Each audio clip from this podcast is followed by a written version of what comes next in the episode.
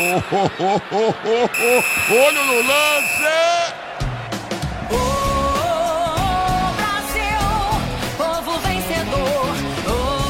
É Copa do Mundo e a bola continua rolando. Olho no lance! Aproveitando o clima da Copa que iniciou nessa semana, estamos refletindo sobre o que significa ser um campeão no jogo da vida. Olá, aqui é Lucas Sotero e este é o devocional da família Ibai. A Igreja Batista Avenida dos Estados, em Curitiba, Paraná. Hoje é quarta-feira, dia 23 de novembro de 2022. O texto bíblico de nossa meditação hoje está em 1 Coríntios 9, 24 e 25, que diz: Não sabeis, vós, que os que correm no estádio, todos na verdade correm, mas só um leva o prêmio? Correi de tal maneira que o alcancei. Todos os que competem nos jogos se submetem a um treinamento rigoroso, para obter uma coroa que logo perece. Mas nós o fazemos para ganhar uma coroa que dura para sempre. Apenas 32 equipes disputando o título. O Brasil, como sempre, é um dos favoritos. Mas para levar o título de campeão, precisa ser mais do que favorito. É preciso vencer em cada fase. Já na fase eliminatória, muitas seleções boas ficaram pelo caminho e perderam sua vaga na Copa.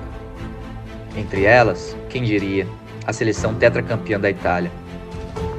Isso nos faz pensar que, sem um trabalho contínuo e dedicado, mesmo os melhores podem ficar e perder o ritmo. Para ser campeão, é preciso perseverança. Toda equipe precisa estar em boa forma e ter resistência para usar com habilidade sua técnica. O jogador precisa se exercitar, ter uma alimentação saudável, ser disciplinado, abster-se de algumas coisas. Um cristão também precisa de uma boa nutrição espiritual. Precisa exercitar-se em sua fé e estar preparado para toda boa obra. Precisa examinar-se sempre, resistir às tentações e manter-se afastado do pecado, para poder alcançar e desfrutar dos propósitos de Cristo em sua vida. Escrevendo aqui aos Coríntios, o apóstolo Paulo usa a imagem de uma disputa esportiva para encorajar e vivermos nossa vida fundamentada na fé em Deus por meio de Jesus Cristo.